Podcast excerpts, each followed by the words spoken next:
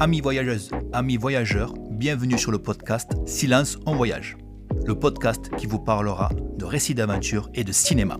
Je vous proposerai toutes les deux semaines un épisode parlant de récits d'aventure de mes invités et pour l'épisode suivant, en compagnie de mon ami Mehdi, nous parlerons de cinéma, mais pas n'importe lequel. Nous parlerons de films d'aventure et de voyage.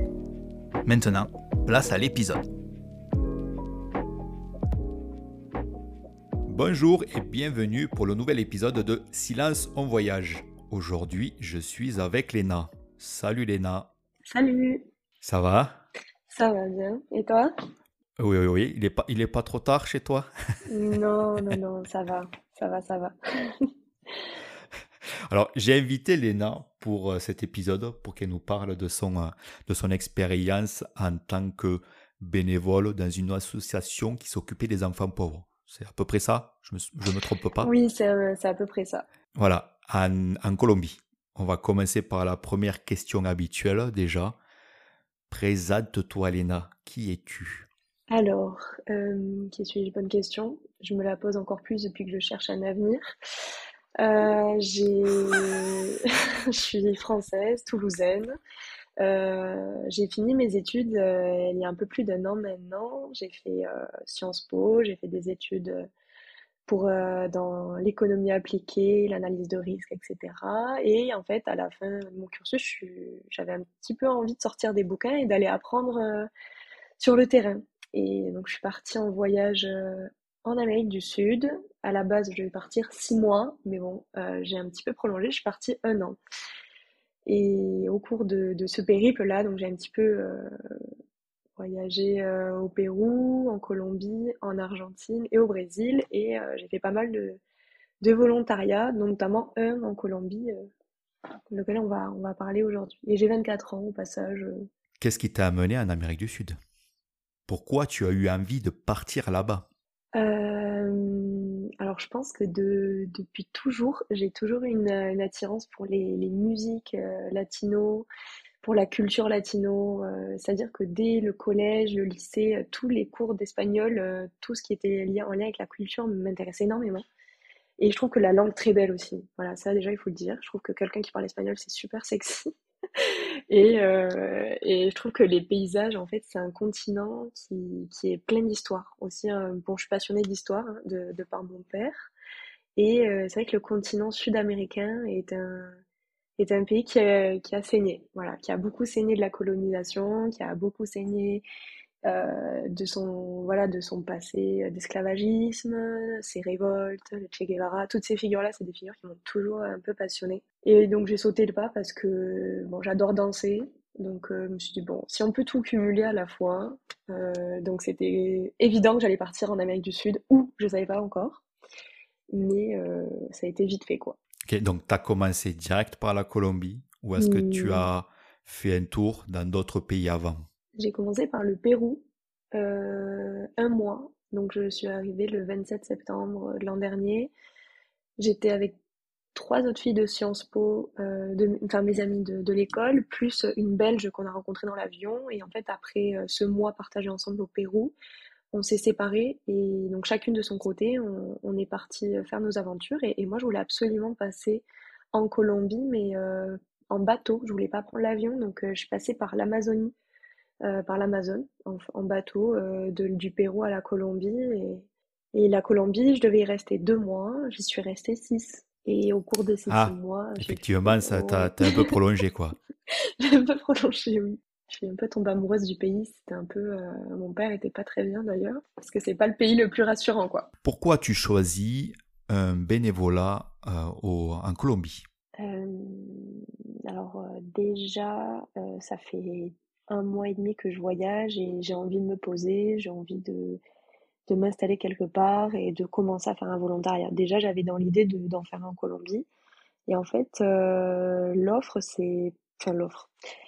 L'opportunité s'est présentée grâce à une amie de Toulouse qui, euh, qui avait vécu euh, six mois en Colombie, qui m'avait dit, bah, écoute, si tu cherches un volontariat, sache que moi, j'ai travaillé dans cette fondation-là. Euh, et euh, c'était une expérience extraordinaire. Euh, je la recommanderais à, vraiment tous les gens qui passent en Colombie qui veulent faire du bénévolat. Donc, si tu veux, je peux parler au directeur, c'est devenu un ami. Moi, je lui dis, bah écoute, honnêtement, oui, carrément. Donc, je me connecte avec le, mec en question. On fait un entretien visio parce que en fait, le mec me fait passer des tests et tout. C'est-à-dire que c'était un vrai, un vrai test, quoi. Je devais interpréter des, des images artistiques. Euh, c'était un peu un test de logique. Il m'a fait parler en anglais. Euh, il m'a posé des questions vraiment sur mon engagement, sur ma santé mentale, si je prenais des drogues. Enfin, vraiment, c'était, c'était un vrai entretien d'embauche, quoi. Et voilà, je l'ai, je l'ai, j'ai eu vent comme ça. La fondation, elle était où? Elle était donc au nord de la Colombie, sur la, sur la côte caraïbéenne. Qui, la, la, la, la, la, la, ville principale, c'est Carthagène des Indes. Cartagena de los Andes. C'est une ville super riche en Colombie. C'est un peu le, le Miami de Colombie, quoi. Et le, le, volontariat se trouvait sur une île qui est vraiment dans la mer des Caraïbes, en face de cette grande ville. Mais quand je dis en face, c'est vraiment de, de l'île, tu vois, les gratte-ciel, quoi. Ouais. Euh, qui s'appelle Tierra Bomba. Et cette petite île, c'est là où était la fondation où j'ai travaillé, qui s'appelle Amigos del Mar. Et Amigos del Mar, ça veut dire genre les amis de la mer, porte mmh bien son nom parce que du coup on était sur cette île et les activités, bon, on va sûrement en parler après, mais tournaient pas mal autour du surf et de l'écologie. Voilà. Ok. C'est une petite île qui fait euh, vraiment 20 km carrés. Euh, il y a, euh, il y a 9000 habitants sur cette île. C'est tout petit. Ouais, c'est tout petit. Donc, et quelles étaient les principales actions que faisait la fondation? Les principales actions, c'était c'est une fondation qui a but d'éducation et d'éducation à la fois vraiment scolaire et d'éducation sur le plan environnementale. Et vu que c'est une île très pauvre, c'était une île euh, vraiment mais d'une pauvreté, euh, vraiment je n'avais jamais vu ça. Je pense que on est tous un peu choqués en tant qu'Européens d'aller dans des endroits où il n'y a pas de ouais. où il y a à peine l'électricité depuis 5 ans, il n'y avait pas de service de police il y a 10 ans, il n'y avait pas de service d'ordure.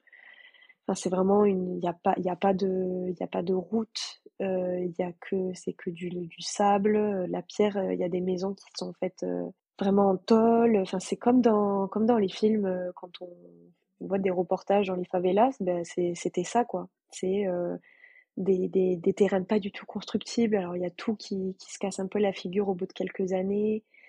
Euh, vraiment, c'était. Donc, voilà, c'est une île très, très pauvre. Et le problème de cette île, c'est qu'avant, il n'y avait même pas d'école. Donc, ça fait à peu près, d'après ce que m'avait dit le directeur, du coup, de la fondation, Pedro, il m'avait expliqué que le service d'éducation est arrivé très tard et en plus il est hyper défaillant parce qu'il n'y a personne qui veut venir enseigner sur cette île.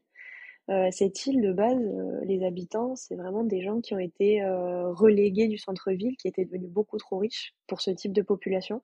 Et il y a énormément d'immigrés qui, quand ils arrivent en, dans le nord de la Colombie, qui sont envoyés sur les îles comme ça pour, ben, des fois pour ne rien faire ou alors pour travailler dans le tourisme, mais en tant que petite main du tourisme des, d'ultra riches quoi. Donc c'est c'est un peu l'envers du décor. Et en fait sur cette île notre activité c'était clairement accueillir des enfants et ajouter un complément à leur scolarité c'est-à-dire que tous les enfants là-bas n'avaient école que l'après-midi ou que le, matin donc sur leurs heures libres c'est-à-dire soit le matin quand ils avaient école l'après-midi ben nous on leur offrait des ateliers scolaires donc on faisait l'enseignement d'anglais on faisait la on leur apprenait à, à, parler, euh, on, prendre la parole en public, prendre confiance. On faisait des ateliers euh, de culture générale. Et dans les ateliers de culture générale, c'était euh, prise en main d'un ordinateur, comment faire un CV. Mais avant tout ça, voilà, comment faire des premières recherches. Ça, c'était pour les plus, les plus âgés. Pour les plus petits, c'était beaucoup d'ateliers d'art, d'art plastique, de, de jeux, d'éveil en fait. on faisait un petit peu de maths, on faisait un petit peu de, voilà, c'était à peu près ça les ateliers. C'était pas déjà lire écrire c'est compliqué euh, pour certains, donc vraiment on faisait des bases et on faisait ça sous le ton du jeu parce que sinon euh, ils sont c'est vraiment des enfants qui ont besoin d'énormément d'efforts pour être concentrés parce qu'ils sont très peu disciplinés et ils sont très très euh, affectueux donc ils sont tout de suite dans les motifs, ils sont pas dans l'attention directement d'une activité. Donc ça, c'était la grosse partie de notre boulot. C'était euh, la partie, on faisait des classes en fait, on donnait des cours à ces gamins. Euh, ça allait de 5 ans jusqu'à 18 ans. Donc euh, on avait vraiment des classes adaptées entre les plus petits et les plus grands. Et l'autre volet de la fondation du volontariat, c'était en fait les gamins qui venaient à nos cours, ils gagnaient des cours de surf avec la fondation. C'est-à-dire qu'on faisait tous volets sportifs en fait. Et le côté sportif, c'était voilà tout. Euh, il y avait des cours de surf, on leur fournissait tout le matériel. Il y avait un prof de surf et tous ceux qui étaient bons entre guillemets qui venaient à nos classes avaient le droit le samedi d'aller à la ville en bateau et sur les grandes plages, euh, on allait surfer et après on allait au restaurant tous ensemble et c'était un peu la carotte pour euh, qu'ils viennent à nos, à nos cours. C'était une, comme une, une récompense en fait. C'est ça, c'est une récompense et c'était une moyen pour eux il y en a beaucoup, en fait, ils sont sur une île, mais il y en a énormément qui de base ne savent pas, pas nager. Et en plus de ça, euh, qui, euh, qui, je pense, le surf, tu vois, c'est vraiment une activité où pour eux, ils se dépensent. C'est un sport. Alors que sur ces îles, il y a un terrain de foot, mais le foot dans la rue, euh, voilà, c'est le seul sport qu'ils peuvent pratiquer et du vélo quand ils ont la chance d'avoir un vélo. Mais c'est ce qui est très rare. Donc vraiment, le surf, c'était un grand luxe et c'était vraiment une passion. Il y en avait, il a certains dans la fondation, dans l'histoire de la fondation, qui sont devenus limite professionnelle, quoi. C'est assez impressionnant d'ailleurs. Le... Il y en a un en particulier, je sais qu'il a fait championnat euh, de toute l'Amérique du Sud euh, en Équateur avec la fondation justement. Ok, nice. Mais ça veut dire que là, la majeure partie des enfants venaient de l'île alors? Oui, tous. Tous venaient de l'île parce qu'en fait, tous. Tous parce que l'île, du coup, elle est desservie qu'en bateau et en fait, c'était ce qu'on appelle des lanchas. Donc, c'est vraiment des tout petits bateaux à moteur où en fait, c'est des navettes euh, toute la journée. Et c'est quand même euh, payant. Donc, il n'y a pas du tout de service public, évidemment. Hein. Ils sont complètement euh, enclavés, enfin, perdus là sur leur île. Et il y en a beaucoup dont les parents travaillent là-dedans. Et l'objectif aussi de la fondation, c'était d'éviter le travail infantile. Parce qu'il y a beaucoup de parents qui réquisitionnent leurs enfants pour travailler même sur les bateaux. Pour, par exemple, un truc qu'on voyait énormément, quand les marchandises arrivent de la ville au pied de l'île, enfin sur les plages, il y a plein d'enfants qui sont payés pour transporter les, marchandises jusqu'au petit magasin euh, qu'il y a dans, sur l'île, ce qu'on appelle les tiendas. Et les tiendas, c'est vraiment un typique d'Amérique latine, c'est un mini magasin ou d'un tout du supermarché, mais en, en tout petit, chez les gens, quoi, mhm. limite. Leur salon, il y a ça. Donc, euh, les enfants, en fait, ils bossaient là-dedans. Et, ou alors, ils, c'est ceux qui attachent les bateaux au port, euh, c'est ceux qui, euh, avec des, bouts de bois, euh, ralentissent le bateau quand tu arrives sur le sable. Enfin, voilà, c'est des jobs pas très adaptés, enfin, pas du tout adaptés pour un enfant, quoi, clairement. voilà, c'était. c'était et il y avait tout un volet aussi que j'allais oublier, pardon, sur l'environnement, en fait. On faisait beaucoup d'éducation à l'environnement, parce qu'on les faisait ramasser les déchets. Et ça, c'était une activité où, pareil, ils gagnaient, en gros des cours de surf, euh, des sorties au cinéma, des sorties euh, en ville. On, on, les accompagnait un peu comme ça sur des activités. Si euh, bon, ça c'est un autre, voilà, c'est les trois volets éducation, sport, environnement. Et donc là, quand tu dis alors, quand tu dis sortie, c'est toujours dans la ville de Carthagène. C'est-à-dire qu'ils sortaient toujours du cadre de l'île, en fait. Oui, souvent, parce que sur l'île, il n'y a rien, malheureusement. on faisait parfois du surf sur l'île, euh, sur une plage en particulier, mais très rarement. À chaque fois qu'on sortait, euh, effectivement, c'est on leur permettait d'aller découvrir euh, l'autre monde, c'est-à-dire le monde qu'ils voient depuis leur île, les gratte-ciel. Parce que vraiment, le premier jour où j'ai arrivé, un truc qui m'a énormément marqué, c'est que tu es sur comme une favela géante. Et géante, et en fait, en face de toi, c'est comme sur les livres d'histoire géo, quand tu étudies les inégalités dans le monde, bah, tu as Miami en face de toi, des buildings gigantesques, euh, des, des bars de plage, des restos de plage, mais de luxe, hein, c'est pas. Euh, ouais, ouais.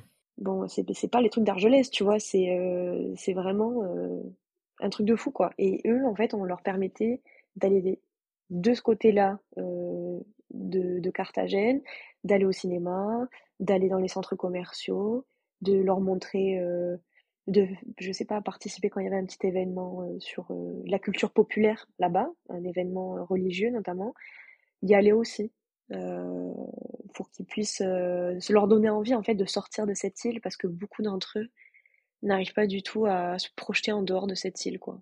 Après moi tu sais honnêtement quand je quand tu parles de l'île je vois clairement une métaphore c'est-à-dire qu'ils sont sur leur île isolés, justement parce que c'est une volonté de les isoler pour pas qu'ils sont, pour pas qu'ils soient vus, tu sais, par la majeure partie des gens, les riches ou même les touristes en fait.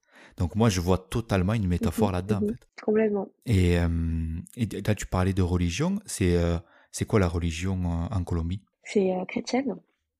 Ils sont très très chrétiennes. Mhm. Catholiques. Est-ce que tu as des, comment dire, des anecdotes à ce niveau-là par rapport à la fondation que tu as, des anecdotes que tu as pu vivre avec les enfants? Tu sais, au quotidien, par exemple, quel était ton quotidien dans la fondation?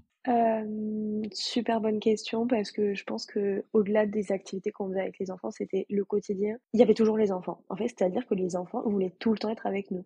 Donc en dehors des activités encadrées par la fondation, euh, on était notre journée euh, était rythmée par par les enfants et leurs appels derrière le grillage euh, de nos prénoms à tue-tête.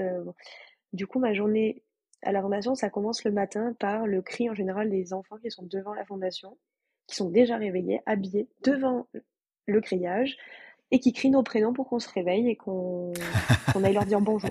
Donc, euh, donc, donc euh, voilà, donc euh, c'est donc là je me lève. En fait, on avait, on était huit volontaires en permanence sur le lieu. Quelle nationalité?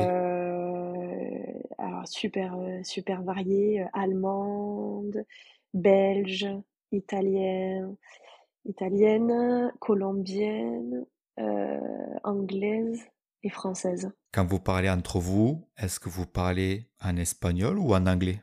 En anglais exclusivement parce que il faut, on essaye de faire en sorte que les enfants ne comprennent pas aussi ce qu'on ce qu'on dit parce qu'on garde une figure d'autorité comme ça quand on est entre nous. C'était une stratégie aussi des, enfin pour euh, pour nous, nous, gérer, euh, gérer tout ça. Donc on parlait essentiellement en anglais. Il y avait quelques personnes à qui, euh, avec qui je pouvais parler espagnol, notamment les Italiens, qui parlent très bien espagnol en général. Et, euh, et voilà. Et en fait, voilà, donc le on avait chacun une petite cabane en fait individuelle, mais assez insalubre. Enfin, c'était des conditions. Donc moi, je me réveillais le matin. voilà, la nuit, j'avais entendu les rats qui se baladent dans ma chambre. Il y avait des cucarachas et les cucarachas, c'est des purée, euh, ah, comment ça s'appelle en français? C'est l'espèce de truc vraiment dans les lieux insalubres, tu vois? Alors attends, en même temps que tu C'est me pas dis des ça, punaises, c'est vraiment horrible. C'est les, les, les gens des, détestent ah, ça. des, des, des blattes. Ouais, c'est ça. Ça se baladait partout, euh, elles étaient gigantesques. euh. Donc voilà, on se réveille dans, ces lieux à chaque fois où il y a toujours du bruit aussi. euh, donc il y a tout le temps de la musique, des 5 heures du mat. je sais pas ce qu'ils font avec la musique à l'extérieur de la fondation, des trucs moitié religieux, mais c'est déjà bien ambiance latino. Les chiens qui aboient partout, parce qu'on avait sept chiens pour nous protéger aussi dans la fondation, pour protéger des voleurs. Donc voilà, on se réveille dans ça, on, on se préparait, on faisait les cours le matin et en fait en général à midi il y avait des gamins qui venaient manger qu'on invitait en fait à manger ou à dîner enfin midi ou le soir avec nous. Et c'était en général ceux avec qui on était les plus proches. Et pendant les temps de pause euh, les, les petits étaient libres en fait. Les jeunes de venir nous voir et de passer du temps avec nous. Alors moyennant qu'on fasse un exercice de maths qu'on apprenne un petit peu d'anglais qu'on lise un livre qu'on fasse un jeu euh, qui nécessite un petit peu de réflexion ça, c'était à chaque fois qu'on voulait passer du temps un petit peu avec eux, il fallait qu'on s'impose et qu'on impose aux, aux petits, entre guillemets, de, de passer par cet échange-là euh, ludique et éducatif avant de partir faire une activité où vraiment lui, euh, il va trouver ça, enfin, c'est seulement du jeu. Il y a un peu toujours cette, euh, cette idée de effort-récompense. Ouais. Et souvent, il y avait le meilleur moment du, de la journée, c'était aller à la plage avec les enfants. Ça, c'était vraiment incroyable parce que ils savent très bien en fait en fin de journée ou enfin en après-midi, euh, on dans les rues simplement en fait en marchant. Tous les gamins se rameutaient vers la plage. hein. Tous les gamins se rameutaient vers nous parce qu'ils nous, nous guettent en fait, ils nous regardaient et euh, ils te sautent dessus, ils te sautent dans les bras, euh, ils te sautent sur le dos et puis euh, ils te font des câlins et puis ils te disent qu'ils sont hyper contents que tu sois là. Voilà, ils sont hyper cariñosos, donc euh, chaleureux. Et on allait à la plage. Sauf que, euh, voilà, il fallait souvent qu'on sélectionne parce que euh, il y a certains, leurs parents refusaient qu'ils viennent à la plage avec nous parce qu'ils n'ont pas d'eau euh, après pour les laver à la maison. Donc souvent, on devait prendre en Ah fait les gamins dont les parents n'avaient pas d'eau, on devait les en prendre une partie et les ramener avec nous à la fondation après être allé à la mer pour les laver avec notre eau. Donc là, dans ce cas-là, on, les douchait chez nous avec de l'eau qu'on récupérait, de l'eau de pluie. Et en fait, on avait des énormes tanks récupérateurs d'eau pour nos douches et la douche des petits quand ils venaient chez nous. Mais on n'avait pas le droit d'en inviter beaucoup parce que non seulement ça consommait trop d'eau pour la fondation, mais en plus c'était ingérable parce que ça reste quand même des gamins hyper actifs. Donc quand on n'était pas beaucoup, il fallait faire le choix. Donc ça, c'était un peu dur. À chaque fois, il y avait beaucoup plus d'enfants dans la demande que de volontaires disponible. Quoi. Ok, donc là, pour, pour aller euh, dans le même sens, quand tu disais tout à l'heure, tu sais que c'est des conditions quand même limite insalubres, ça veut dire que là, quand tu récupères l'eau de pluie, naturellement, à aucun moment elle est chauffée. Donc là, tu te douches avec la température de l'eau telle qu'elle est, quoi. Donc un peu, peut-être un peu fraîche, ou je sais pas. Elle était toujours froide. L'eau est toujours froide là-bas. Mais je ne me suis jamais douché à l'eau chaude en Colombie en six mois. ah si, une fois. Une fois. Mais euh, non, non, c'est des conditions comme ça. Après, il fait chaud, donc euh, on le sent, on le sent, on sent s'y fait, quoi. Je pense à une question. Quand tu parles qu'il fait chaud, c'est euh, c'est quoi comme chaleur? C'est une chaleur humide? Ça dépend les mois. le mois où j'étais sur l'île avec les enfants, c'était une chaleur humide, mais un truc vraiment, c'était c'était impressionnant. Franchement, j'avais il y a il y a que en Amazonie où j'avais vécu ça avant. Quoi. Ouais, donc ouais, c'est vrai que chaleur humide, euh, je peux comprendre que c'est difficile. Tu vois, moi, je pense que c'est un truc, moi, je, je sais que j'aurais de la difficulté, quoi. Bon, déjà, la chaleur, nous, au Yukon, c'est un concept. Hein. C'est pas, on n'en a pas beaucoup, déjà d'une. Mais même imaginer, tu vois, une chaleur humide, euh, je sais que j'aurais, de, j'aurais du mal, là, tu vois. Ouais, c'est dur. Il faut... En fait, le corps s'adapte naturellement, c'est-à-dire que au début, tu as très chaud, tu le vis mal. Et en fait, au bout de deux semaines, déjà, j'allais vachement mieux et je souffrais plus du tout de la chaleur deux, trois semaines, euh, c'est bon. Ton corps s'habitue, se régule tout seul. C'est assez, assez, sympa. Mais oui, oui. Bon, après, c'est normal, c'est normal. T'as dû vachement progresser, ou même, euh, je pense que tu es même sûrement bilingue en espagnol alors? Oui. oui, oui, oui. ça, c'est vraiment la clé de mon voyage, c'était ça. C'était, je voulais revenir trilingue, en fait. Bilingue espagnol, bilingue anglais, et, et, l'anglais aussi? Ça a payé. L'anglais, euh, honnêtement, ça je dirais que je préfère parler espagnol parce que j'ai passé plus de temps à parler espagnol là-bas que, anglais. Mais quand j'étais à la fondation, je parlais tellement anglais que le switch entre les deux langues était aussi simple. C'est-à-dire que en fait, je parlais avec mes amis italiens ou, espagnols euh, là-bas, euh, des, bouts de phrases en anglais, des bouts de phrases en espagnol. C'est assez marrant le cerveau comment il, il sélectionne la langue où le premier mot lui vient quoi. C'est euh, anglais, ouais, aussi. C'est cool. Je suis pas bilingue, hein, mais euh, nous, c'est un peu le cas aussi. Euh, à Whitehorse, et des fois, limite, on, on, trouve même pas le mot en français, on sort le mot en anglais. Ça arrive de temps en temps. C'est rare pour moi parce que je, je suis pas bilingue et je, je, trouve que je suis pas hyper bon en, anglais. Pour l'instant, j'ai beaucoup de choses à apprendre encore. Mais, euh, mais je comprends ce que tu dis. Le fait que tu switches comme ça, que des fois, tu fais des mélanges de phrases français-anglais, ça, ça ne m'étonne pas. Ou anglais-espagnol, mais sur le principe, c'est le même en fait. Ok, donc pareil, on a, encore, on a encore eu une coupure parce que tu disais donc que tu as amené les enfants à la plage. Et euh, sur la plage, qu'est-ce que, vous, qu'est-ce que vous faisiez avec les enfants? Est-ce que vous avez des jeux déjà un peu, tu sais, euh, pensés à l'avance ou est-ce que c'était un peu de l'improvisation? Alors, euh, improvisation, et claro que si. du coup, je pense qu'il y avait quand même des, des jeux on essayait de leur transmettre cette idée de il faut partager parce que ça c'est un truc qu'ils avaient pas du tout, euh, qu'ils intègrent pas du tout. Donc c'était des jeux où euh, souvent on devait faire, euh, il y avait développé l'esprit d'équipe et partager la balle. C'était avec les balles souvent. C'était l'entraide, c'est-à-dire que aussi les soutenir les petits, enfin que les grands montrent aux petits. comment nager, comment flotter. on faisait on faisait des jeux comme ça de, de balles. on faisait beaucoup de foot parce qu'ils adorent le foot. Ben oui. L'Amérique du Sud. Hein. Foot comme, euh, comme partout, comme l'Amérique du Sud, euh, comme dans tous ces pays où dès que tu as un truc un peu rond qui roule, euh, c'est un ballon quoi. Qu'est-ce qu'on faisait aussi? Bah, Évidemment, il y avait des volontaires filles et des volontaires garçons, et les filles, les jeunes filles, les, les petites, étaient tout le temps collées à nous, et en fait, leur activité qu'elles qu'elles adoraient faire aussi sur la plage, c'était se baigner avec nous et nous coiffer. Alors là, nous coiffer, Parce qu'en fait, voilà, les, cheveux longs et lisses, c'est pas quelque chose qu'elle voit tous les jours, quoi. Donc, clairement, j'avais, bon, j'ai eu des poux hein, au passage. Ah ouais. mais, ouais. mais genre, j'étais la tête à coiffer des, des petites, c'était trop chouette. T'étais le cobaye. ouais, complet, c'était trop bien. Qu'est-ce qu'on faisait? On faisait des châteaux, on faisait, enfin des châteaux, des espèces de. Alors ça, c'était un, un vrai débat avec certains garçons qui étaient trop turbulents c'était que dès qu'on construisait quelque chose, il y en avait toujours un, toujours le même d'ailleurs, qui se sentait dans cette euh, nécessité de tout détruire. Donc en fait, les autres étaient dévastés et lui, j'arrivais pas du tout à le contrôler. Enfin, vraiment, ça, c'était un peu. Dès qu'on essaie de faire un truc un peu constructif, euh, il y a toujours un qui arrive et qui détruit tout. Et tu peux pas trop l'engueuler parce que dans tous les cas, euh, enfin, tu l'engueules, mais ça lui fait rien, quoi, parce que personne, il écoute personne de toute façon. Ouais. C'était quand même des profils d'enfants hyper attachants. Et même dans l'eau, je passais plein de moments juste avec un, une petite sur mon dos, dans les bras, à, rien dire, quoi. À pas parler, juste à être avec. quand on jouait au ballon, euh, c'est dur de les garder concentrés très longtemps, donc il faut changer tout le temps d'activité. On faisait des courses de nage aussi. Euh, on amenait en général des planches, parce que des petites planches là où ils peuvent flotter et apprendre à, à flotter avec les, ceux qui apprennent à nager encore.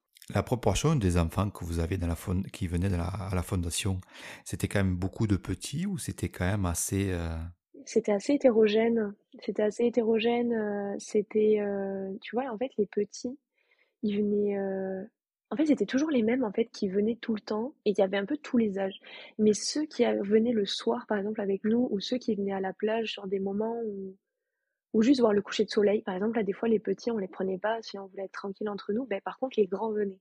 C'est-à-dire que ceux qui avaient entre, entre, je sais pas moi, 13, 14 et 18 ans, ils venaient avec nous voir le coucher de soleil avec les volontaires. Parce qu'on avait des discussions, parce que c'était, c'était plus un échange euh, posé que quand avec les petits, euh, qui étaient quand même, je sais pas, en termes de proportion, je dirais que les tout petits, tout petits, il avait pas tant que ça. Il devait y avoir, je sais pas, 10% ou 20% de, de tout petits entre 5 et 8 ans. Là, c'était 5 et 8 ans, c'était, euh, je pense, 40% plutôt, parce qu'il y avait beaucoup qui avaient entre, c'est ça, là, 7, 8 ans, 9 ans.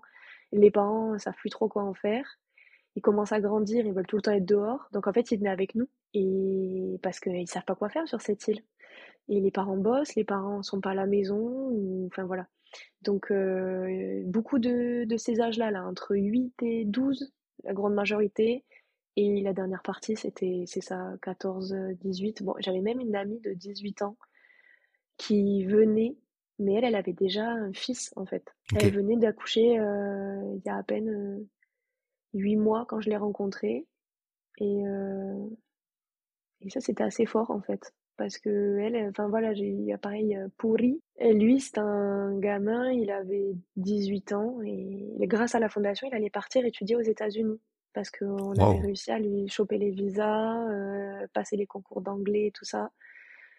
Donc Pourri, c'est un fils de la fondation. C'est un enfant de la fondation de A à Z. Euh, et Slader, pareil, c'est un jeune euh, très très très bon en surf et en paddle qui gagne des compètes en Colombie. Mhm. Lui, il avait 14 ans. Et en fait, il y a plein de jeunes comme ça qui ont grandi et qui désormais sont, enfin, qui sont entrés dans la vie active, en partie grâce à la fondation.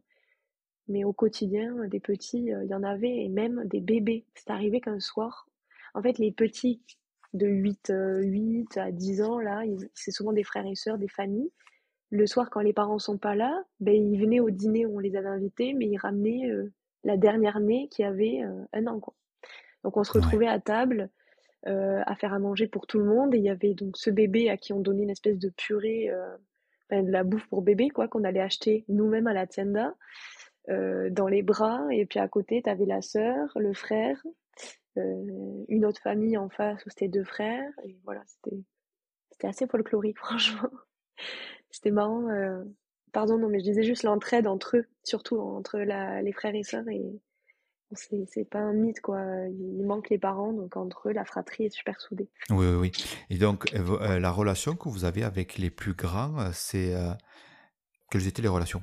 Je dirais plutôt amicales, en fait. Quand je pose cette question, c'est vraiment dans le principe, tu sais, comment eux, ils vous voyaient, en fait. Hein. Ah ouais, nous... je pense qu'il y avait une une forme un peu d'admiration et de de désir de s'évader en fait parce que quand on passait des heures à parler avec eux et on avait un peu cette relation de les motiver à sortir de là, à salir adelante comme on dit, c'est vraiment s'en sortir, aller de l'avant parce que ils sont ils voient tous ces volontaires défiler. Oui. Mais en Venant d'autres continents, tout ça, et donc ça t'habille quoi. C'est ça, tu as envie de sortir de là, et puis tu as quand même ce fardeau qui est euh, ta condition euh, sociale, familiale. Et on avait des très bonnes relations, on rigolait beaucoup, mais il y avait souvent des moments où on essayait vraiment de les motiver, on essayait vraiment de les inspirer, de leur donner des conseils. Et, et des fois, euh, c'est même des fois eux qui te, qui te donnaient des conseils. Et ça, c'était assez marrant parce que, bon, c'est des fois sur des doutes, sur des mini-trucs ou des, des fois des, des, petites, des petites tensions au sein de, des volontaires, ben, eux, ils allaient apporter un point de vue euh, vachement sage ou vachement mature, quoi. Euh, donc ça, c'était, cool. C'était cool parce qu'on se rendait compte qu'on avait tous à s'apporter et, et surtout, enfin, j'avais euh, une, une amie, Gladys, celle qui avait donc l'enfant, euh, son bébé là. Elle, euh, elle, m'a appris plein de trucs sur euh, la, condition de vie pour une femme euh, sur une île comme ça en Colombie, quoi. C'était des vrais échanges, elle se confiait beaucoup, donc euh, c'était c'était super intéressant.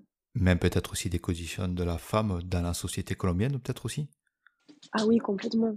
Complètement, complètement. Ben, ce côté, voilà, là-bas sur cette île en particulier, la contraception, déjà, c'est c'est encore plus qu'optionnel, hein. c'est inexistant. Il y a énormément d'idées reçues. Donc euh, voilà, dès les jeunes filles, déjà comment c'est la condition de la femme, euh, ben, société très machiste, très sexiste, euh, très violente. Moi, je, déjà, la base, la Colombie, en un mot, je trouve que c'est un pays magnifique, mais très violent. Très violent sur les relations de genre, donc les relations familiales, sur le plan économique, c'est très violent aussi, les inégalités. Et les femmes, dans tout ça, euh, c'est vraiment les grandes perdantes parce que elle, elle est tombée enceinte, elle avait 17 ans. Euh, elle a couché à 18, donc elle n'a pas pu faire d'études supérieures alors qu'elle est super intelligente et qu'elle aurait pu. Euh, condition de femme, c'est tu vas rester à la maison et tu vas tu vas t'occuper du foyer. Vraiment, mais classique de la société ultra patriarcale en fait. L'homme a cette position de il ramène du blé, et euh, ils sont très, très, très feignants sur le côté euh, éducation des enfants, partage des tâches. C'est pas du tout quelque chose dans leur culture. C'est pas de la fainéantise, mais c'est quelque chose qui n'est pas dans leur culture. Et ils sont sur cette île, malheureusement, très souvent alcooliques.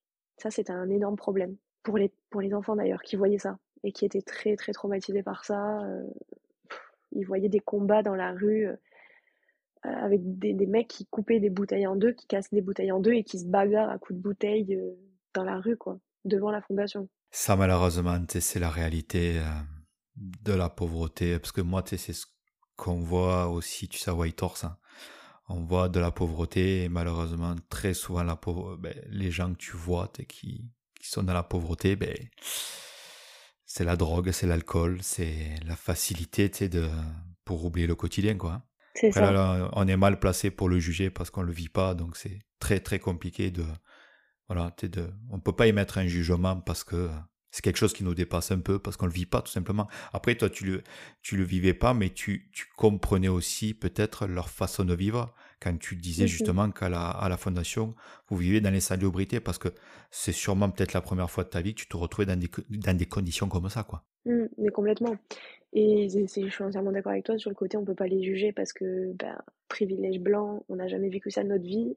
Et euh, voilà, c'est des gens qui, qui triment toute leur vie sans jamais euh, en, voir la fin, de pro, qui n'ont pas de projet, qui vivent au jour le jour, euh, l'économie très instable, les jobs encore plus instables, tout est au black, les familles sont très nombreuses, il y a, y a peu d'avenir, il y a beaucoup de maladies, les gens sont très diabétiques, prennent beaucoup de drogue. C'est, c'est, vraiment, vraiment difficile et c'est limite. Moi, j'ai beaucoup eu d'empathie. J'avais développé quand même une bonne relation avec notre vigile. C'était un, mec euh, qui était un ancien drogué, un ancien SDF sur l'île, qui a été euh, sauvé par le directeur de la fondation et qui en fait était un peu notre garde du corps quand on sortait euh, sur l'île parce que après quand la nuit tombait tu peux pas sortir seul de, de la fondation c'était trop dangereux tu te fais euh, c'est très très dangereux. Donc on avait dès qu'on voulait faire un truc après 20 heures euh, eh ben on était obligé d'être escorté. En fait en discutant avec lui tu apprends que c'était hyper son parcours était très très très touchant. T'as juste envie de le prendre dans tes bras à la fin et t'as envie de sauver un peu euh, tous ces mecs qui boivent, même les femmes sont alcooliques. Les femmes, euh, puis voilà, comme elles ont peu d'éducation, elles peuvent euh, très peu travailler en dehors de, du, grand basique, du ménage, de la cuisine et tout ça quoi. Comment toi, tu, tu vois, tu ressentais ce quotidien?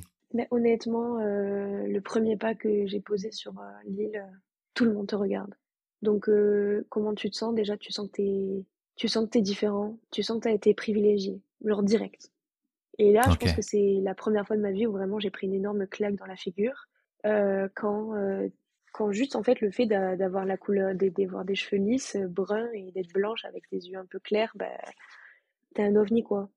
Donc au début c'est un peu choquant, mais en fait le fait que tout le monde te traite comme quelque, quelqu'un de différent et de t'es vraiment considéré comme euh, le, le, blanc roi, mais un peu.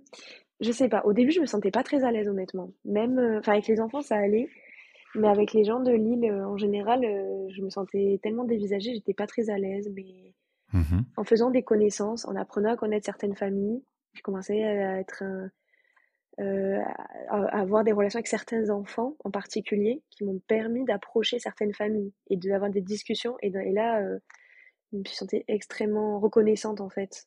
Je crois que le, de cette expérience et même de la vie en général, de la chance que j'ai eu d'avoir cette expérience et juste de naître en France.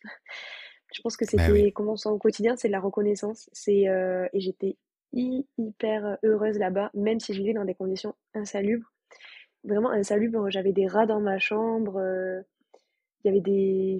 C'était. Fallait pas mettre les casseroles euh, dans un certain sens parce que si les rats, euh, la nuit, allaient pisser dedans, on pouvait choper je sais pas quelle merde et on allait mourir, quoi. Clairement, c'était les... les conditions de vie qui nous étaient données dès le départ en termes d'hygiène. Voilà, dans, dans, c'est la première fois de ma vie où quand je prenais ma douche, j'avais un seau entre les jambes et en fait, euh, je récupérais toute l'eau, je me douchais en 5 secondes chrono. Euh, et après, le seau qui avait été rempli par la douche me servait à tirer ma chasse. C'est-à-dire qu'il n'y a pas de chasse d'eau. C'est tu verses un seau d'eau et l'eau, euh, enfin tout s'en va dans le toilette. Donc voilà, ça c'était c'était pareil, une sacrée aventure. quand tu es sur ton toilette et qu'il y a une souris qui vient et qui fait le tour de ton toilette, il ressort de ta salle de bain, mais tu te dis, mais t'es en train de rêver là, c'est pas possible. ça, tu, tu, reviens vite sur Terre, quoi. Ouais, tu reviens vite sur Terre. Euh, et puis, euh, tu vois, la, violence animale aussi, c'est quelque chose là-bas. Là, je pense que aussi, ça, ça me rend un peu mal à l'aise parce qu'il y a beaucoup de maltraitance animale. Il n'y a pas du tout de compte. Donc, il y a beaucoup de chiens errants, euh, beaucoup de chiens malades, des chats. On a, on a, en fait, nous, à la Fondation, les enfants nous ramenaient des nouveaux-nés, des chats nouveaux-nés euh, souvent malades, donc en, mode pour les sauver, parce que sinon ils se faisaient bouffer par des chiens et, en fait les gens les tuent. Et j'ai vu un mec euh, s'énerver sur un chien et, euh, et le, le, menacer de le couper en deux avec une machette. Voilà, c'est ce genre de truc, ouais, tu te sens un peu mais on est des animaux, quoi. Vraiment, la, la, race humaine, tu te demandes des fois. après, on se sent bien. Ça doit être vraiment très compliqué, tu sais, en tant que en tant que ben, Européen, là, quand tu vois tout ça, ça doit être très très compliqué à, tu sais, à s'habituer, à s'imprégner et accepter ce genre de, ben, de comportement que nous on connaît pas en fait. Tu je veux dire, si on voit ça, c'est euh, déjà, c'est as largement dépassé la limite, quoi. C'est ça. Ah mais là, tu reconsidères tes limites. Hein. Euh, même ah la ben, violence entre les enfants, tu hallucines. Hein. Ils sont hyper violents entre eux. Et ça, pour le coup, au début, ça me, ça me choquait. Euh, ils sont très manipulateurs, euh, mais à côté de ça, très affectueux. Donc, euh, tu as l'ultra-violence sur cette île, avec l'alcoolisme, les conditions de vie. Mais à côté de ça, tu as énormément d'affection de la part de ces enfants, au point que quand on a besoin, oui, parce qu'il n'y a pas d'eau courante là-bas. Donc en fait, il y a une citerne qui vient une fois par semaine sur l'île. Et toute la partie de l'île, parce qu'il y a différentes parties, euh, enfin l'île est quand même assez grande, donc il y a une citerne pour par quartier. Quand le quartier vient s'approvisionner, s'approvisionner avec des gros euh, bidons de 20 litres, par exemple, eh ben, c'est les enfants qui, qui venaient avec nous, par exemple, ils voulaient absolument nous aider à porter les, les gros tanks d'eau qu'on allait remplir euh, à, la, à, la, citerne, qu'on devait payer à la pièce. Euh, et tu avais une dame assise sur une chaise qui ouvrait une vanne. Tu mettais ton truc dessous, là, comme un tuyau, comme si tu étais dans ton jardin. Euh, remplis ton, ton bidon de 20 litres. Tu lui donnes, je sais pas, l'équivalent de 20 centimes. Et, euh, et tu rentres. Et, et, là, les enfants, ils étaient tous derrière toi, en train de dire Non, mais attends, je t'aide. Hyper affectueux, hyper euh, solidaire, quoi. Et parce que tu sais jamais trop si c'était pas aussi des fois intéressé, ce genre de comportement, parce qu'ils savent, derrière, en fait, ils nous demandaient, demandaient de l'argent, demandaient des cadeaux, ils nous demandaient des, des, faveurs, tu vois, des trucs comme ça. Parce qu'on était cette figure blanche, euh, riche, quoi. Pour eux, tu es, euh, tu es le, le blanc qui peut amener, euh, qui peut amener ouais, de l'argent et un certain confort dans un quotidien, quoi. Ben, même des téléphones. Il y en a qui nous demandaient de l'argent pour euh, s'acheter des téléphones, parce que le téléphone, pour eux, c'est l'ouverture sur le monde. Donc, euh, c'est un moyen de s'évader de cette île aussi. Et ceux qui ont C'est aussi un signe de richesse. à ça. Et c'est un signe de richesse. Ok. Et tu, euh, tout à l'heure, tu parlais qu'il y avait un vigile dans la fondation. Est-ce que ça arrivait régulièrement qu'il y ait des vols dans la fondation? Euh, ben Là où j'y étais, on est... enfin, la, la période où j'étais, oui, ça arrivait deux fois. Euh, le, le, dirigeant a essayé de me faire croire que c'était la première fois que ça arrivait, j'y crois pas une seconde. Euh, en fait, ce qui s'est passé, c'est que malgré le fait qu'il y ait le vigile, les sept chiens, ils ont développé une espèce de stratégie pour amadouer les chiens et le vigile finit toujours par s'endormir euh, à un moment. Euh, oui, non, mais voilà, c'est la Colombie. Hein, c'est la Colombie. T'as l'impression d'être dans un film, dans un jeu vidéo, tu sais? Ouais, grave. Et, euh, et en fait, c'est un mec qui a découpé le grillage au fond. Ils étaient sûrement deux. Il est rentré. Et sur la caméra de surveillance, moi j'ai tout. Je sais très bien qui c'est le voleur en plus qui est rentré. Il est rentré dans ma chambre. Et euh, il m'a volé euh, tout mon fric. Et euh, moment un petit peu choquant. Euh, j'étais euh, j'étais à poil dans mon lit cette nuit-là et je pense qu'il a pris des photos ou des vidéos parce que le, le lendemain du vol, ah oui, parce que quand même dans la nuit, je me suis réveillée à 3h du mat, la porte grande ouverte, en étant dénudée dans mon lit, donc le truc le plus flippant euh, possible. Euh, et en fait, c'est là que j'ai vu qu'il m'avait volé tout mon fric, mes cartes et tout ça. Et le lendemain matin, en me réveillant, en allant à l'école, euh, ben, il n'y avait pas que les enfants devant le grillage, il y avait une ribambelle d'hommes qui regardaient qui me disaient des trucs pas très sympas, quoi. Il y a quand même des trucs, des fois, comme tu dis, hein, c'est l'ultra-violence, là, t'es, je veux dire, waouh, putain. Ouais, t'es confronté à des trucs quand même euh, qui sont, euh, c'est, ouais, c'est chaud, quoi. Et c'est chaud parce que, bah, moi, bien pensante, euh, je me dis, c'est l'approche de Noël, j'espère que la personne qui a récupéré tout l'argent que j'avais dans mon portefeuille, parce qu'en fait, c'était, là, mon portefeuille n'avait pas été aussi rempli depuis le début de mon voyage. Évidemment, la nuit où je me fais voler, donc vraiment, vraiment pas de, pas de bol. Pas de bol, ouais. Parce que je m'apprêtais à payer euh, la fondation. Parce que ça, c'est un autre sujet, euh, peut-être qu'on va revenir là-dessus, mais c'était quand même une fondation où, euh, pour payer la nourriture et ton logement et le bon fonctionnement gros de la fondation et tout, il fallait contribuer une somme d'argent chaque semaine. Assez conséquente à mon goût. Euh, mais je l'ai fait pour l'expérience humanitaire, euh, les enfants et tout ça. Et donc le mec qui m'a volé cette nuit-là a volé l'équivalent d'une semaine là-bas, ce qui est l'équivalent de 100 euros. Ce qui est quand même beaucoup. Ok, oui. Euh, 100 euros là-bas, c'est l'équivalent de presque la moitié d'un SMIC. Oui, ouais, je peux comprendre. Mais je, je, je, vois le, je, comprends le, la somme pour lui que c'est énorme, quoi. C'est énorme et, euh, et je me dis, bah, il va acheter des cadeaux pour Noël euh, à sa famille. On est à la prochaine Noël, blabla. Et euh, en fait, mon, mon, directeur de volontariat, enfin le, le, boss, quoi, euh, connaît bien l'île avec son réseau, des familles, machin. Il a retrouvé qui c'était et il sait très bien qui c'est. En fait, c'est un mec qui est euh, alcoolique, qui va tout dépenser dans la drogue, l'alcool, qui fait n'importe quoi, qui est hyper jeune. Et, et en fait, c'était le même mec qui avait volé une amie à moi deux semaines avant. Mais dans ce cas-là, là, cette nuit-là, quand il a volé ma pote, il a volé mais tout le téléphone, les papiers, euh, le portefeuille, tout. Et en deux semaines, il a, il a fait ça deux fois. Donc tu te dis, euh, la sécurité sur l'île, à ce moment-là, c'était pas terrible. Après, euh, bon, on est quand même, je suis quand même restée, même s'il y a pas mal de personnes de mon entourage qui me disaient, mais pourquoi tu restes là-bas Barre-toi, quoi. C'est juste pas possible. je suis restée pour les enfants. Et je regrette pas d'être restée parce qu'après, il s'est plus rien passé. Euh, j'ai juste eu vent euh, parce qu'il y a un moment donné où j'ai dû euh, m'échapper un petit peu de la fondation deux semaines parce que quelqu'un venait me visiter depuis la France en Colombie. Et pendant ce temps-là, il y a une amie, enfin trois copines en fait, dont une en particulier, qui m'a raconté qu'elles sont de elles sont rentrées un peu plus tard que prévu de la plage. Il faisait nuit et euh, il y a vraiment des mecs, euh, des jeunes, plus jeunes qu'elle, qui ont braqué euh, des, des, couteaux sur elle, en fait, au niveau du ventre, et qui ont pris les téléphones des, des trois, en fait, les trois filles. Et c'était des mecs qui avaient 15 ans, quoi. Ouais. Donc, et c'est pas des mecs de la fondation, mais c'est des mecs qui. C'est des jeunes que connaissent les jeunes avec qui on, travaille et qu'on prend dans, dans, nos bras et à qui on essaye d'enseigner des choses, quoi. Donc euh, ouais, ça c'est dur. Ouais. C'est-à-dire que malheureusement, dans un petit pourcentage, tu auras, même si tu es, tu es là pour faire le bien justement, à aucun moment pour, tu sais, euh, bah oui, pour faire le bien tout simplement. Pour certaines personnes, tu es malgré tout quand même, tu sais, euh, on va dire, de l'argent en fait, de l'argent sur patte et de la richesse sur patte quoi en fait. Complètement. Donc, donc ça veut dire que là, même la fondation sur l'île, elle n'arrive pas à avoir cette totale, euh, tu sais, euh, légitimité auprès des habitants. Ça veut dire que les habitants vous voient encore comme, euh, comme un signe de richesse à qui on peut voler, en fait. Mmh complet.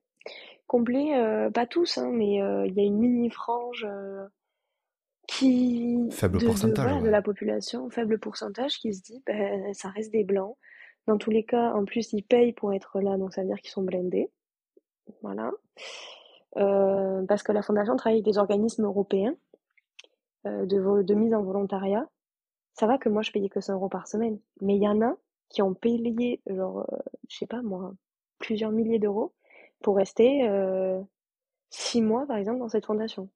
C'est beaucoup plus cher. Enfin, ça, c'est quand même quelque chose qui est conséquent. Donc, c'est pas n'importe qui. Et à chaque fois, les personnes qui venaient, effectivement, c'était pas des bénévoles que que j'avais l'habitude de voir entre guillemets euh, dans l'autre volontariat que j'ai fait plus tard euh, à Cali.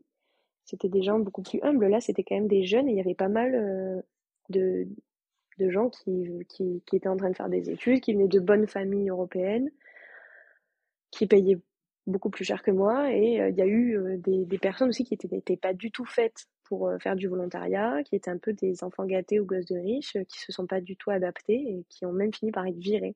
Ok. Est-ce que tu, toi, tu trouvais ça étonnant comme fonctionnement, le fait que tu euh, payes de tes poches pour, euh, pour faire vivre la fondation? C'est une question que je me pose comme ça. Ouais, moi je trouvais ça étonnant. Ouais. En fait, cette quantité, je trouvais que c'était beaucoup en termes de. par rapport aux frais, en fait, et euh, aux services qu'on avait. Parce qu'il faut savoir qu'ils nous faisaient, ils nous disaient en tout cas que cet argent servait à payer la nourriture, mais on était huit. Donc ça fait déjà, si on suppose que tous ont payé 100 euros par semaine, ça faisait 800 euros. On est 800 euros pour la nourriture. On était 8 certes, mais 800 euros pour la nourriture en Colombie, c'est indécent. C'est-à-dire que c'est et surtout qu'on avait un régime alimentaire végétarien. Alors lui, il nous disait que c'était parce que parce qu'on est une fondation écologique, etc. Mais, euh, mais en fait, c'était juste parce qu'il voulait pas dépenser trop d'argent dans notre bouffe, parce que quand t'allais chez lui, il n'est pas du tout végétarien, lui. Donc il y avait pas mal de contradictions comme ça. En fait, au début, je trouvais ça normal, parce que je me disais, je veux contribuer à cette fondation. Et en fait, avec euh, là-bas, en voyant les conditions de vie dans lesquelles on était, euh, ce que j'acceptais totalement, hein, mais je trouvais ça un petit peu abusif de nous faire euh, payer euh, si cher en fait et de d'empêcher certaines personnes de venir faire un volontariat sincère dans l'humanitaire dans ces lieux-là parce que t'as pas les moyens de, de, payer ça. Alors que ça peut être des personnes tout aussi engagées, euh, voire plus engagées que certaines personnes qui sont là parce que leurs parents les ont envoyés là à 18 ans et qui sont pas du tout prêts à recevoir ce genre d'expérience dans la figure. C'est juste qu'en plus aussi, dans mon esprit, tu sais, déjà par le terme volontariat, ça veut dire que tu vas donner beaucoup de temps, tu sais, et, euh, et plus à la fondation justement pour, pour la faire vivre. Parce qu'en fait, au final, oui, il y a le côté argent qui permet de faire vivre la fondation en achetant de la nourriture pour les enfants et tout, mais aussi votre temps, quoi. Parce qu'au final, là, vous étiez, en gros, vous étiez juste ben, nourri-logé. Mmh complètement. Est-ce que, est-ce que tu es resté combien de temps dans la fondation, Léna? Alors, j'y suis restée au total, euh, tac, tac, tac, deux mois. Qu'est-ce, que, qu'est-ce qui t'a fait partir de la fondation?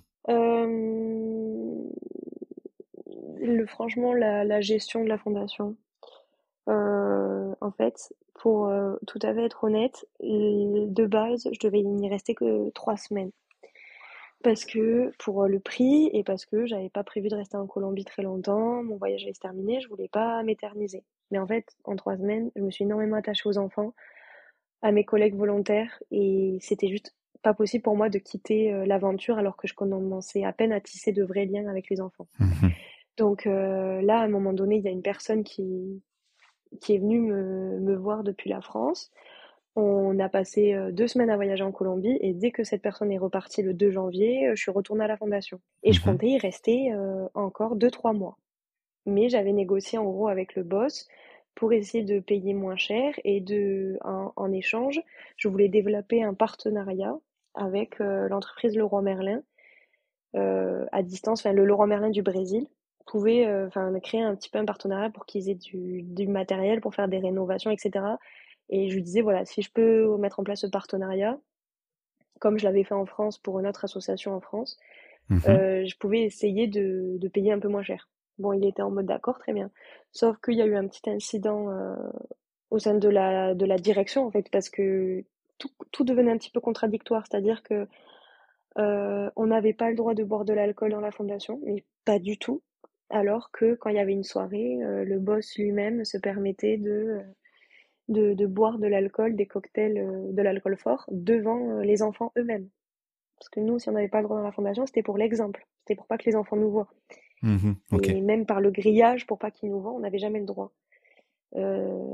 bon, lui, il se permettait ça, donc il y avait déjà des, des choses, des contradictions. Pareil pour la prise de drogue, pour fumer aussi, pareil. Euh, donc ça déjà c'était un petit peu moyen. Et puis euh, surtout il y a eu il y a eu un débordement un petit peu de la part de, de ce de ce patron là euh, parce que c'était un super patron mais qui des fois je pense ne reconnaissait plus les limites de sa position.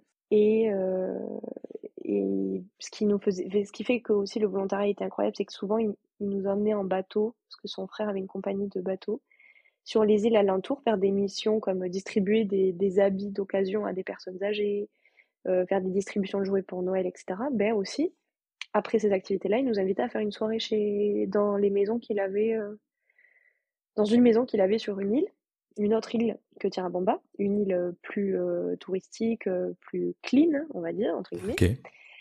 Et lors d'une soirée bien bien arrosée où moi je n'étais pas, c'était juste avant que je revienne que ça ça s'est passé.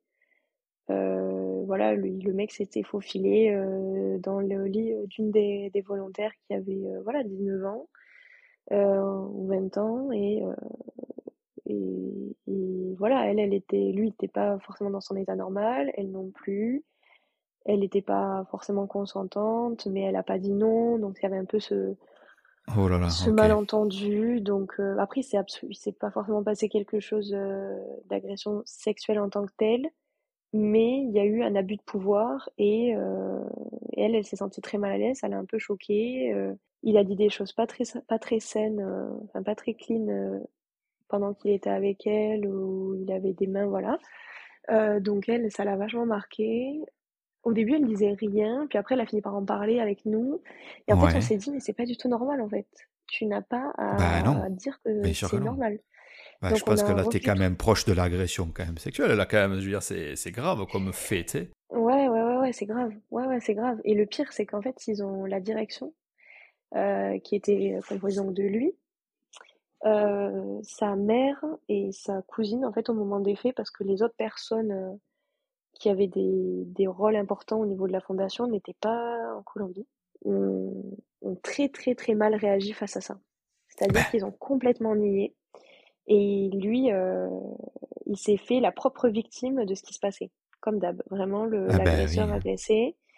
Donc euh, oui, euh, profanation, vous m'accusez de consommer des drogues, d'être un toxico, d'être un alcoolique, de boire de l'alcool, mais vous, vous, étiez bien content quand vous faisiez des soirées tous ensemble. alors je dis, mais là, il faut pas tout mélanger. Le problème, c'est qu'il y a eu un porte-parole parmi les volontaires, un garçon, Jaime, qui était là depuis six mois, qui a vraiment pris la défense de la fille en question, qui était une Allemande qui parlait pas très bien espagnol, alors je te raconte pas l'enfer pour euh, la résolution du truc. Euh, et en fait, ce qui a été dégueulasse, c'est que euh, la direction nous a convoqués dans un bureau en mode, en mode tribunal, et en fait, ils ont fait le procès de cette pauvre fille. Vraiment en mode l'accusé d'avoir dit, voilà, non mais une catastrophe. Ça veut dire qu'il a été, il a été protégé jusqu'au bout, quoi. Oh mais en plus, la direction, c'est sa mère, donc sa mère ultra croyante, elle est, elle est complètement dans le déni. Et honnêtement, moi, je vais te dire un truc, je suis mais sûre que c'est pas la première fois que ça arrive. Et je suis sûre, en fait, ce que je sais de base, c'est qu'il a eu des relations avec des volontaires. Euh, les volontaires, on est majoritairement des filles, une, entre 20 et 25 ans. Euh, ouais, c'est pas pour rien, en fait. C'est pas pour rien, je pense, même si euh, je ne veux pas dire m'avancer sur des choses, je suis pas sûre. Hein. Oui, mais je me suis posé la question à un moment donné de me dire, mais pourquoi on est toutes des petites filles, des petites filles là, euh, euh, des petites jeunes, euh, tu vois, à cette fondation. Il y en a beaucoup qui étaient très très très belles. La fille en question, l'allemande là qui s'est arrivée, clairement c'est un mannequin. Enfin voilà quoi, il y a eu quand même des trucs, c'était pas très net. Voilà, je me suis rendu compte que c'était arrivé avec d'autres filles, qu'il avait eu des rapports avec une autre amie à moi qui avait à peine 19 ans, qui avait jamais eu d'expérience avant. Donc, euh, elle, elle est tombée trop amoureuse de lui. Euh, enfin, voilà, c'était un peu, euh, c'était un peu space, quoi. Mais après, tu vois, le mec, quoi. oui, voilà, voilà, c'est ça. Et puis, donc, il y avait ce côté à moitié, il profitait de nous, donc le, avec le côté un peu argent, je trouvais ça un peu limite. Mais bon, après, il faut participer des fois un petit peu à la vie de la fondation pour qu'elle survive, très bien. Mais je pense que c'était un peu dans, je sais pas s'il se faisait de l'argent avec cette fondation, mais je sais pas. Je trouve ça un peu bizarre. On savait pas trop où était investi l'argent en fait. Oui, c'est ça. En, gros, tu as le droit de te questionner parce que quand tu dis que vous, vous étiez sur un régime végétarien, mais que lui, par contre, il n'était pas sur ce régime-là, tu as, en droit de te poser la question où allait l'argent? Oui, c'est ça. C'est dommage parce que du coup, ça fait, ça fait quand même un gros contraste entre toi qui viens tout à fait euh, tu sais, tu viens dans cette expérience pour justement aider, pour euh, amener euh, ben, toi avec tes expériences et tout pour ben, aider les, les, enfants pour qu'ils aillent mieux, pour qu'ils se sortent du quotidien, de la pauvreté, tout ça, pour aider la fondation. Et au final, tu as l'opposé où justement tu as le, directeur qui lui clairement abuse de la situation. quoi. Qui, je ne sais pas s'il abuse ou s'il dérapait en fait. Je pense qu'il avait plein de moments mais il abusait, hein. il abusait certes, il abusait, mais il y a des moments où je pense que même lui, il, il se rendait même pas compte qu'il abusait. Je sais pas si tu vois ce que je veux dire. Je pense qu'il était tellement dans son engrenage de euh, c'était le fils à maman euh, parfait qui avait fait cette fondation magnifique, tout le monde le félicite sans arrêt, c'est génial ce que tu fais, t'es le meilleur, t'es le plus beau.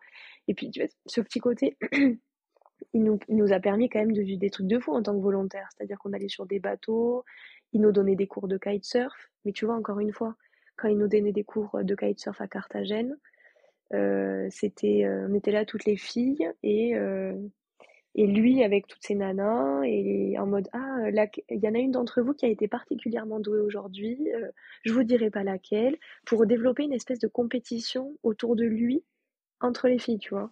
Ça c'était un peu malsain. Ouais, bah carrément. tu, décris quand même des choses de, de quand même profil de d'homme qui quand même euh, il sait très bien ce qu'il fait parce que justement il utilise sa position tu sais de de, de, bienfaiteur en fait parce que il est il est vu comme ça et donc pour euh, il, profite carrément de sa situation et en plus il est protégé. Mmh complet.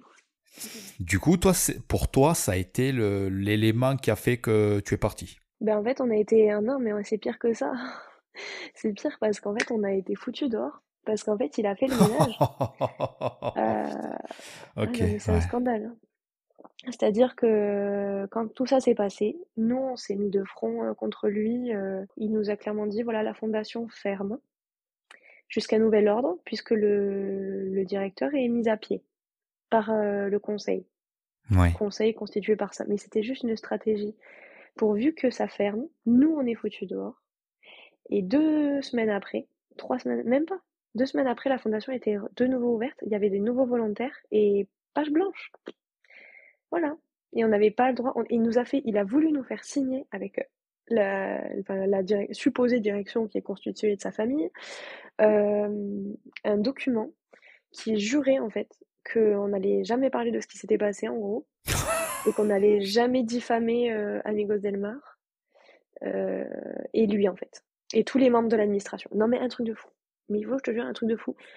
Et donc. Euh, tu te prends une réalité quand même dans la face là qui fait mal là. Ah ouais, franchement, c'était super dur. Là, t'as mal. T'as mal parce que t'es là pour faire euh, du bien, ben oui. du bon. Et en fait, tu te rends compte que, putain, non. Et en fait, des fois, les personnes peuvent apparaître merveilleuses. Et, euh, et derrière, c'est tellement plus sombre. Euh. En fait, on sait jamais vraiment à qui on a affaire, quoi. Et lui, il a essayé de me retourner le cerveau en m'envoyant des messages comme quoi euh, il m'avait aidé par rapport aux voleurs, euh, comme quoi il m'avait protégé et c'est comme ça que je le remercie.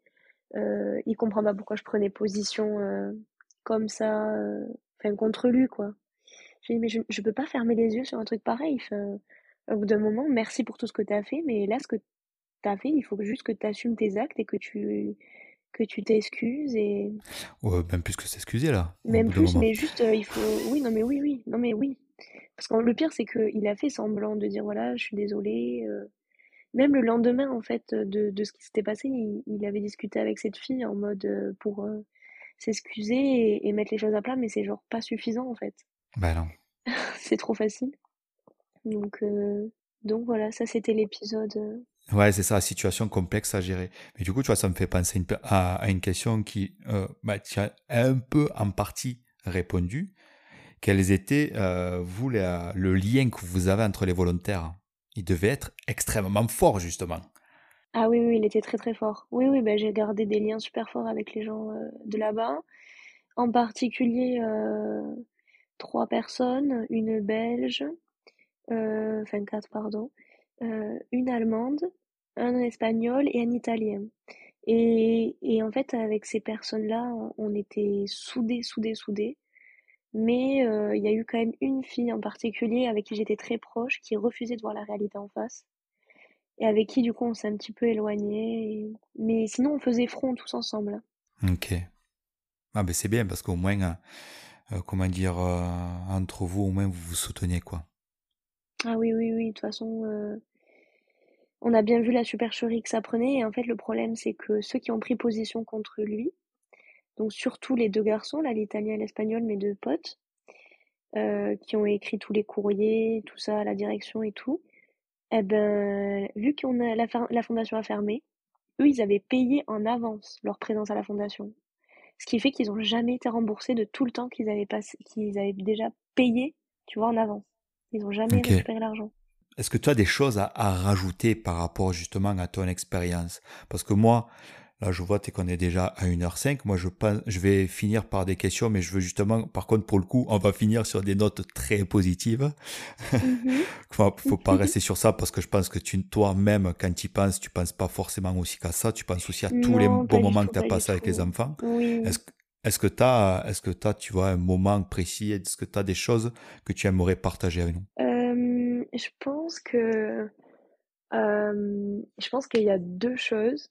Premièrement, il y a la c'était pas qu'avec les enfants et je pense que ça, je n'ai pas assez souligné, c'est que le fait qu'on était ouvert aux enfants, on a créé aussi des liens avec les mamans et euh, et je pense que les mamans, c'était aussi un bon levier pour tout ce qui était l'éducation environnementale et euh, la récupération des plastiques, notamment des bouchons de bouteilles. Parce qu'il y a une quantité de bouteilles jetées et qu'en fait qui se retrouvent sur l'île Et vu que là-bas, ils n'ont pas de poubelle, enfin vraiment, c'est une catastrophe. On avait développé un système qui était super sympa dans cette fondation et je pense qu'on qui serait très très facilement réplicable dans d'autres organisations, euh, euh, associations ou fondations. C'était que les mamans, une fois par semaine, euh, nous amenaient des sacs de bouchons et on les pesait. Et en fait, on avait un tableau Excel où on sommait la quantité de bouchons par mois qu'elles nous ramenaient et ça leur permettait de cumuler des points et d'obtenir des lots. C'est-à-dire qu'elles gagnaient par exemple des ustensiles de cuisine, des, des robots de cuisine, des thermomix, des, des thermomix, c'est un grand mot, mais voilà, euh, des trucs comme ça. Donc ça, c'était un truc qui m'a marqué parce que c'était vraiment un challenge et ça devenait un sujet de conversation entre les mamans et nous quand on les croisait dans la rue. Elle nous disait ah oui c'est quel jour? Est-ce que je peux amener ça? Est-ce que ça vous le récupérez? Est-ce que vous recyclez ça il y avait vraiment cette discussion sur le recyclage qu'on arrivait à développer avec des personnes sur cette île qui n'avaient rien, qui me paraissait déjà gigantesque et hyper avancée par rapport à nos, nos sociétés où, on, recycle, mais bon, il y a des gens qui savent même pas vraiment comment recycler. Euh, et, voilà, donc ça c'était vraiment quelque chose pour le coup euh, que, que j'avais envie de partager parce qu'en fait avec ce plastique qu'on récupérait, on, on créait des, des, des petits ailerons pour mettre sur les planches de surf euh, les dérives sur les planches de surf et avec une entreprise, euh, enfin une entreprise. C'était euh, Oléo, ça s'appelait. Et on avait la machine sur place à la fondation qui, qui, qui faisait cette transformation du plastique. Et en fait, il y avait une, discussion en cours quand j'étais là-bas pour vendre ces petits trucs-là de, de surf à Decathlon. Ok. Donc euh, ça, c'était un point aussi que je trouvais euh, cool d'évoquer sur euh, cette fondation qui, qui arrivait à être sur tous les, tous les fronts. Quoi. Ouais, ouais. Je vais te dire un truc, parce que tu quand tu me parles de ça, ça me fait penser à quelque chose. Je pense que c'est sûrement quelque chose que tu n'as jamais parlé à ma mère, et tu l'as peut-être jamais vu, mais tu sais qu'en France, tu as une, une, association qui existe, et moi, je le, elle fait ça depuis, depuis que je suis petit. Hein. Ma mère, elle récupère pareil les bouchons de bouteilles en plastique, et en fait, c'est une association de Jean-Marie Bigard qui récupère ça pour, euh, pour acheter du matériel médical. Ah, ok, super. Tu vois, tu, si, un jour, si, un jour, tu la croises, tu lui en parleras. Mais tu vois, quand tu m'as dit ça, j'ai de suite pensé à ma mère parce que je vois, tu sais, dans son cellier dans la cuisine, la petite poche avec plein de, mm-hmm. de bouchons de bouteilles de plastique. C'est pour ça, je trouve ça rigolo. Je finis toujours par deux questions. Tu sais, souvent, je pose la question, tu vois, euh, mais là, je pense à une autre. Bon. Mais normalement, je mhm. termine par, tu vois, quel est ton bon et, euh, ton meilleur moment et ton pire moment. Le pire moment, je vais pas te la poser la question parce que je pense que tu me l'as cité. oui, oui. Désolé d'ailleurs. Euh. non, mais alors, tu sais quoi, moi, Léna, c'est, on en a déjà, on en a parlé en off. Moi, je, je, trouve ça très bien que ce soit transparent parce que, comme je te dis, des, des fois, des expériences, malheureusement, mais des fois, il peut avoir des soucis. Ça peut mal tourner. Donc, euh, moi, je je j'ai pas mis de vendre du rêve, je veux juste, tu vois, écouter les gens qui ont des choses à me dire, tu vois, et les partager. Donc, euh, moi, je trouve ça très bien, il n'y a pas de problème avec ça. Moi, la question que j'ai envie de te poser, c'est qu'est-ce qui a changé en toi depuis que tu as fait cette expérience? C'est euh, c'est peut-être la, la vraiment, comme je disais, la reconnaissance. C'est-à-dire que je me sens beaucoup plus reconnaissante de tout depuis que j'ai vécu ça. C'est-à-dire que je... Bon, il y a ça, il y a la reconnaissance, il y, a, y a du recul en permanence. C'est-à-dire que je m'énerve. Euh, avant, je pouvais, en France ou quoi, euh, me stresser ou, ou, m'agacer un petit peu pour un... pour euh, pas grand-chose, quoi, stresser pour un rien. Mais en fait, ça m'a vraiment appris la patience et à relativiser avec les enfants. Mmh. À, à, apprendre à écouter, à s'adapter encore plus à, aux autres et à les écouter, et je pense que c'est apprendre à donner encore plus d'affection aussi. Parce qu'il y a un moment, où je pense, qui m'a aussi le plus marqué dans la fondation, c'est les moments avec les jeunes filles. Parce qu'en fait, on avait des classes avec que entre femmes. Et on avait des moments où on faisait notamment des massages aux petites. Et ça, c'est des moments de partage et de, de, bonheur, vraiment de les voir s'endormir dans nos bras ou, et de ou se réveiller après un massage et de douceur en train de pleurer. Euh, j'en ai pleuré avec elle, quoi. C'était ça, c'est vraiment un des trucs que j'ai omis d'évoquer, mais je pense que ce qui m'a changé, c'est ça, c'est encore plus d'amour, euh, encore plus de reconnaissance, encore plus envie de, de travailler euh, dans un secteur euh, qui, qui essaye d'améliorer ce monde, que ce soit pour protéger la planète ou améliorer les conditions de vie des personnes vulnérables. Ça, Mhm. c'est sûr. Et, euh, et vraiment, euh, c'est ça, c'est du, du recul. Euh, une grosse claque de maturité. Et, et je pense que j'ai aussi moins peur de beaucoup de choses depuis que j'ai vécu ça.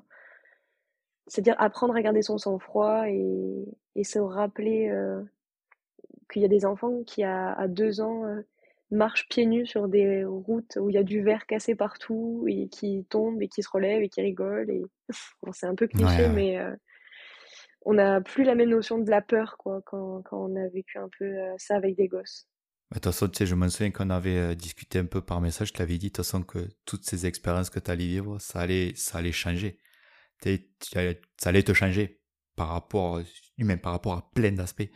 Donc euh, c'est pour ça, si je pose la question, c'est pas anodin aussi. hein. Quel est euh, ton meilleur moment?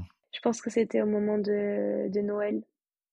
Parce que j'ai eu l'immense chance de préparer, enfin de, d'accompagner les enfants euh, dans le centre-ville de Carthagène un jour un petit comité où en fait la fondation a donné un, billet à chaque enfant assez gros d'ailleurs pour aller acheter des cadeaux de Noël à leur famille parce que ça c'était le grand thème. C'était euh, il faut pas que vous achetiez pour vous il faut que vous achetiez pour vos proches. Il faut Oui. euh, partager et donner. Donc euh, tout le travail c'était euh, j'avais quelques quelques quelques enfants avec moi notamment mon ami de 18 ans avec son bébé. Bon j'avais son bébé dans le porte-bébé là dedans. C'était assez impressionnant de porter son bébé alors qu'elle avait elle était plus jeune que moi et et on a passé ce moment-là à, à choisir les cadeaux et le plus beau moment ça a été de les distribuer aux familles et de voir les enfants euh, leur euh, leur joie de de, de donner à leur famille de ce cadeau ce repas qu'on avait fait tous ensemble euh, cette fête traditionnelle qu'on a fait aussi avec euh, en Colombie en fait de brûler euh, comme un- une bougie en fait on prend une bougie dans sa main on l'allume et on fait brûler un mot sur lequel on met tous nos souhaits pour de, de de l'année à venir et de remerciements Mhm. pour l'année qui vient de passer et on l'a brûlé tout ensemble entre les volontaires on n'était que des filles de des quatre enfin de, de partout dans le monde et euh, et ce soir-là c'était c'était super émouvant parce qu'on a ben, on était tout un peu euh, subjugués par euh, toute l'aventure en général et le fait de, de partager comme ça un moment de, de gratitude, c'était super fort. Je pense que c'est ça un moment qui m'a le plus marqué. Et c'est surtout en plus, comme tu disais plus tôt, c'est le fait de partager. Mm, complètement. Est-ce que, euh, est-ce que tu aurais quelque chose euh, à rajouter, quelque chose que tu aimerais nous parler, peut-être que tu as oublié de nous dire? Partez voyager. Euh, de toute façon, si vous écoutez ce podcast, c'est que vous êtes déjà des voyageurs ou quoi. Mais euh, je pense que Non, Justement, Léna, à tu partager, pourrais euh, peut-être inspirer des gens justement à, à se bouger les fesses pour faire des choses, justement. Tu vois, c'est aussi le but, tu vois. Il y a un truc à dire, je pense, c'est il faut pas avoir peur. Il faut pas avoir peur parce que vous êtes beaucoup plus capable que ce que vous en, vous, vous en croyez capable, déjà. Euh, et puis, c'est, une expérience. Et puis, faites des volontariats. Euh, ouvrez, enfin, il faut tenter, il faut s'ouvrir parce qu'en fait, donner de son temps, c'est tellement plus recevoir, en fait, en retour. Ça, c'est, c'est un des trucs qui m'a le plus, je pense, subjugué dans ce voyage, c'est que j'ai fait quand même deux volontariats et un job dans, dans, le, dans une ONG environnementale. Et à chaque fois, ben, j'ai, mille fois plus. euh, Enfin, c'était au-delà de mes espérances tout le temps. C'est des rencontres inespérées à chaque fois qui sont magnifiques. C'est non, je, je terminerai sur faut pas avoir peur, faut, faut y aller, faut s'ouvrir. Je pense que là, tu as très bien conclu l'épisode. C'est juste parfait. Bon, en tout cas, Léna, je te remercie d'avoir partagé euh, ton expérience avec nous. Et, euh, et je te souhaite ben, que du bon pour la suite. Merci beaucoup. C'était un plaisir aussi de, de parler euh, sur ce, sur ce podcast avec toi, Flo, et, et en espérant que les, les, les gens soient inspirés par tous tes bons podcasts que tu fais. Oh. en tout cas, merci Léna et euh, voilà, à la prochaine. À la prochaine. Merci à vous, chères auditrices et chers auditeurs, d'avoir écouté cet épisode. J'espère qu'il vous a plu. Vous pouvez retrouver l'actualité du podcast en suivant mon compte Instagram, AREC Production, A-R-E-K-du-bas Production. En attendant, vous pouvez retrouver le podcast sur différentes plateformes comme Apple Podcast, Google Podcast, Amazon Music, Spotify et Deezer. Merci et à la prochaine.